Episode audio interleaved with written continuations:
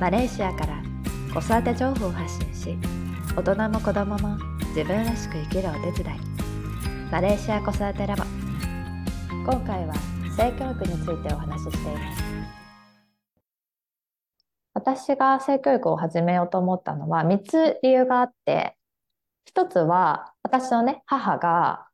私が幼少期のアルバムに書いた言葉「えりこちゃんかわいいね」っていう言葉があったんですけどそれを私が大人になっても覚えていたっていうことがありました。それがなんで性教育を始めたきっかけなのかっていうと大人になってもこう残っていたそのアルバムに書いた一言が私自身をずっと支えてくれてたのかもしれないっていうふうに、まあ、気づいたんですよね。だから私も子供が生まれ自分の子供がねもし授かることができたら、うん、子供にその大人になっても子供を支えていけるような言葉をね、かけてあげたいなっていうことがあってでじゃあそれにそそういうのってどういうふうにしていけばいいのかなって探してたどり着いた先が性教育だったんですね。私がなんで性教育を始めようと思ったのかっていう。2つ目の理由は私が大学生の時にね、海外留学に、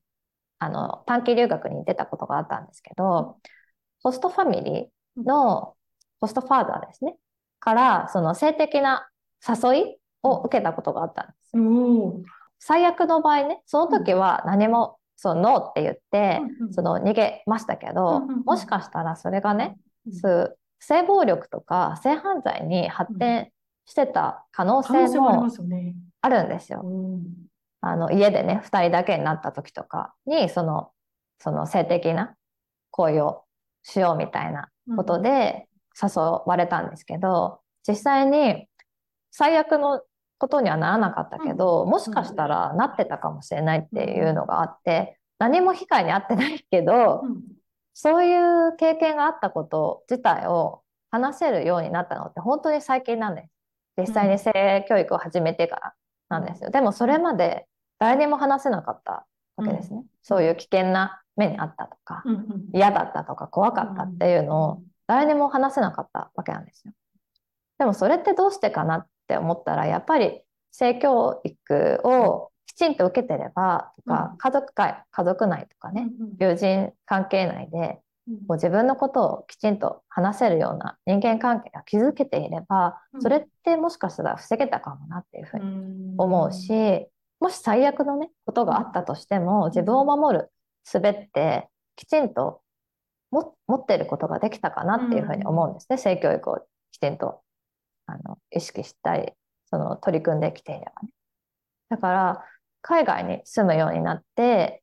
で、実際に自分の娘も生まれて、防犯の意識ってきちんと持たないといけないなって、まあその時から思ってたけど、性教育でをね、改めて、こう、学んでみたいって、きちんと学んでみたいって思ったことの根底には、その防犯の意識をね、きちんと自分で知識とか、あの、で持た、持てるようにしたい。娘にも持てるようになってもらいたいっていうのがあったんですね。そう。で、もう一つ、性教育を始めようと思ったきっかけ。三つ目は、マレーシアでの性教育事情をね、実際聞いたからなんです。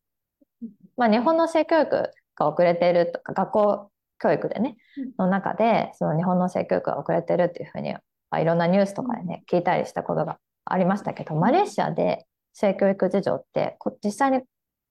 娘が、えー、生まれて、そのマレーシア子育てラボを始めてから、あの、知ったんですけど、当時やっぱりその話を聞いて、不安とか焦り、焦り、海外ってやっぱり進んでるんだっていう、なんか今すぐしなくちゃっていうふうに、こうすごい焦りの気持ちになったんです。学校だと教えてくれないんだって、どうしようみたいな。海外だし、もしかしたら、私が教える前に学校で学んでくるかもしれない。うん、でもその時にすごい衝撃があって、娘にね。うん、なんか、こう、子供の心の傷のような感じになってしまったらどうしようっていうふうに思ったりもして、衝撃的すぎて。衝撃的すぎて、ね、そう、何もしてなかったがために、そのびっくりしたりとかね、それが、まあいい意味で、いいいい思い出になればいいですけど、逆の場合もあるから、あります。そういうことになったらどうしようかなって言ったことがあって、で、マレーシアでその性教育事情何を聞いて焦ったかっていうのが、フランス系のそのインターナショナルスクールに行ってるうん、あの、親から聞いたことがあるっていうので、授業10歳かな ?10 歳ぐらいのその年齢のクラスで、授業でね、あの、アダルトビデオを見て、見るっていう授業があったと。へえ。そうなんです。で、フランスとかね、ヨーロッパ、あと、えーまあ東欧の、あの国々はやっぱり進んでる、性教育が進んでるところもあって、学校教育でもう、あの、幼児期から、あの、えー性教育に取り組んでる家庭だけじゃなくてね、うんうんあの、もう学校教育として性教育に取り組んでるっていう、あの、国が多いんですけれども、まあ、フランスもその一つ。で、その10歳のね、そこ、クラスでアダルトビデオを、まあ、なんかの、どういった授業の文脈でかはわからないんですけど、うん。そう、見た、見て、見たっていうね、こう、事実があってうん、でもその背景にはきっと、前段階に多分、いろんなね、プロセスを踏んだ上での教育とか、お話と授業とか、いろんなことが幼児期からこう積み重なった上での10歳でのアダルトビデオのこう授業で見るっていうようなね、おそらくフランスのね、学校教育の中で性、性教育が行われてるっていうところを加味すると、うん。そうやって段段階がこうきちんとあった上での、うんその、あの、授業だったと思うので、受けてるね、生徒にしても保護者にしても多分問題なかったと思うんですけど、でもそれを10歳のね、クラスでアダルトビデオを見るって聞いてね、なんか、えって思っちゃって、私は。え、そんなことを、例えば、何も知らずにね、見せられたらどういう気持ちになるんだろうっていう、それ衝撃大きいですよね。衝撃だよなっていうふうに思っちゃったんです。だから、すごい不安になって。なんかしなきゃ、なんかしなきゃって思っちゃったんです。でももちろんね、その時にはもう性教育の本、書籍をね、たくさん読んでましたから、焦ってはいるけど、まあ落ち着け落ち着けと。落ち着け、そんな焦っても何もできないぞっていう、こう積み重ねが大事だっていうのは分かってたから、でもよりやっぱりきちんと学ぼうっていうのもあったうんし、段階をやっぱり踏んで伝えていくことが大事なんだなっていうふうに思ったっていうことがあったんですよね。それでよりこう性教育ってなんぞやっていうことをね、海外の視点からも学んだ方がいいなっていうことで、あの、ユネスコのね、あの、国連の関連組織が出してる国際セクシュアリティ教育、えーガイダンス、ガイドラインっていう、あると思うんですけど、それをやっぱり基準に